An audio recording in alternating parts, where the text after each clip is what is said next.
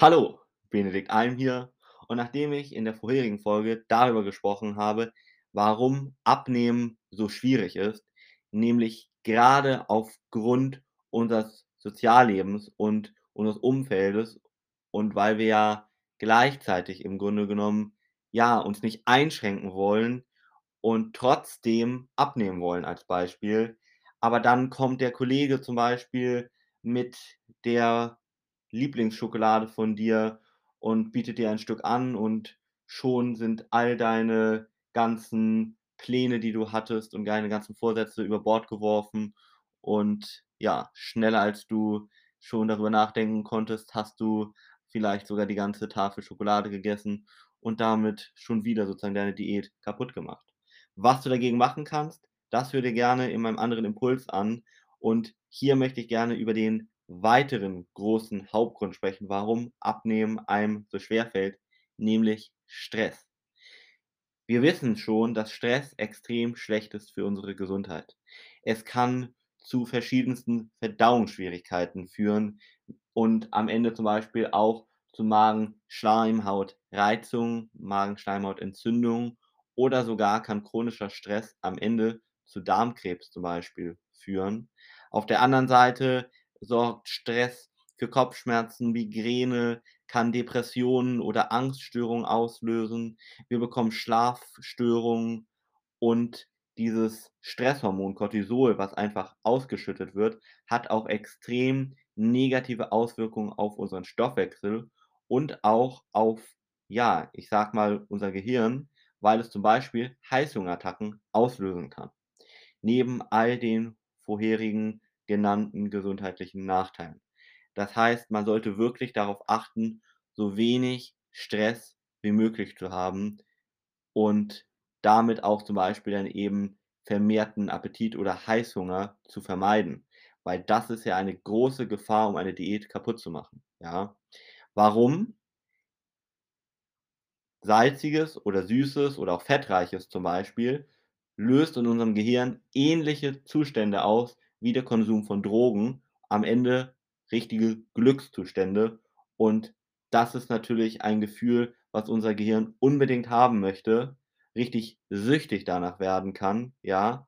Also man kann eine richtige Esssucht sozusagen entwickeln und dann kann man sich dagegen gar nicht mehr richtig wehren, ja. Das ist richtig wie im Drogenrausch sozusagen. Und auch wenn man sich mal Untersuchungen am Gehirn anguckt, dann stellt man fest, dass fast die gleichen Gehirnareale während zum Beispiel des Heroinkonsums, ja, der Droge Heroin, werden fast die gleichen Gehirnareale aktiviert, wie wenn ich Zucker konsumiere.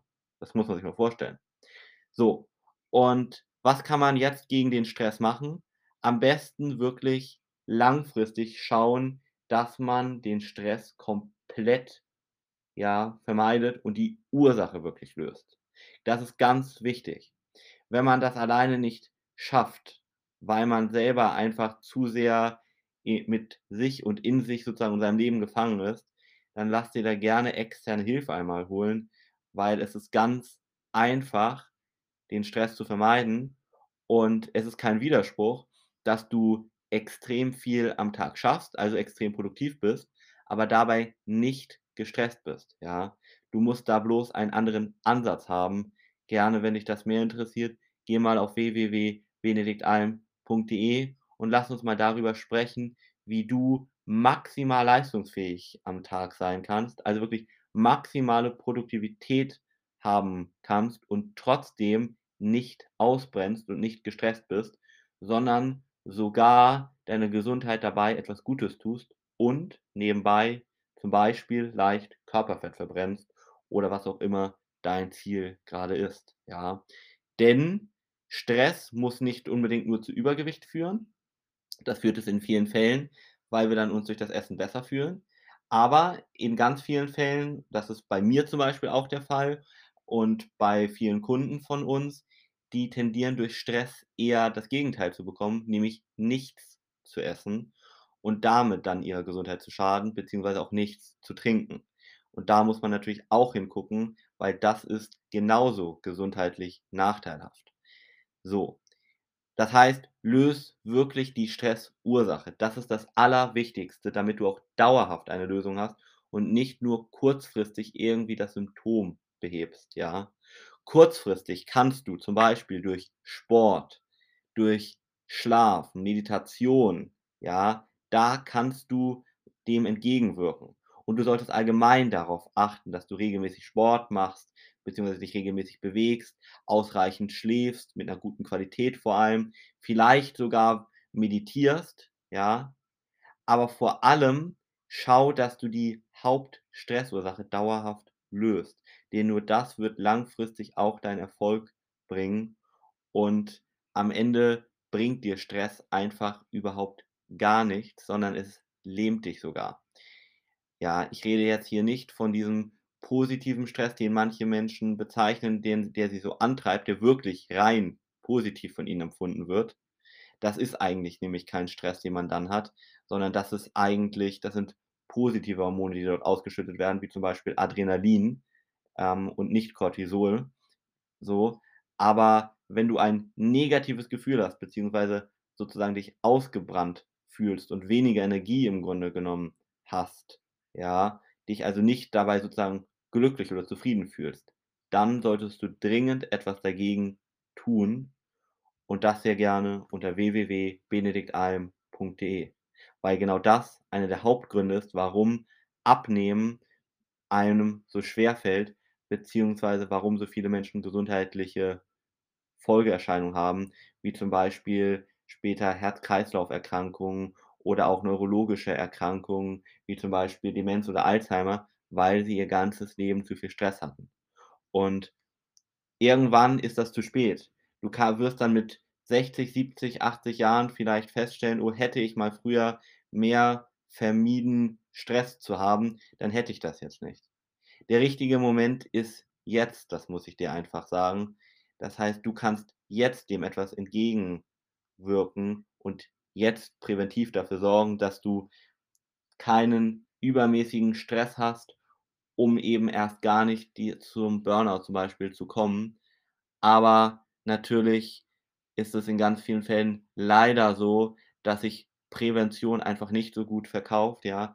Die wenigsten Menschen kaufen, sagen wir mal, Vitamintabletten, sondern eher die Kopfschmerztablette am Ende, wenn sie sozusagen das Symptom schon haben, wenn das Kind schon in den Brunnen gefallen ist. Und dazu gibt es ein sehr schönes, ich glaube, türkisches Sprichwort, was sagt: „Wenn die Jugend wüsste und die Alten tun könnten.“ In diesem Sinne, geh gerne auf www.benediktalm.de, buche gerne einen unverbindlichen, kostenlosen Termin mit mir, damit es erst gar nicht zu spät ist und es gar nicht erst zu diesen negativen Folgeerscheinungen kommt. Denn in aller Regel kannst du jetzt ganz, ganz viel bewirken. Und ansonsten hören wir uns in der nächsten Folge, wo ich dir über den nächsten großen Hauptgrund spreche, warum Abnehmen so schwierig ist, nämlich, dass sich sehr viele Menschen rein auf ihre Willensstärke beim Abnehmen verlassen. Und wenn du dich rein auf deine Willensstärke beim Abnehmen verlässt, dann ist das Abnehmen im Grunde genommen schon von Anfang an zum Scheitern verurteilt. Warum? Das erfährst du in der nächsten Folge. Und wie gesagt, wenn du direkt wissen möchtest, wie du zum Beispiel abnehmen kannst, beziehungsweise Stress reduzieren kannst und da wirklich die Ursache einmal auflösen möchtest, dann geh sehr gerne auf www.benediktalm.de.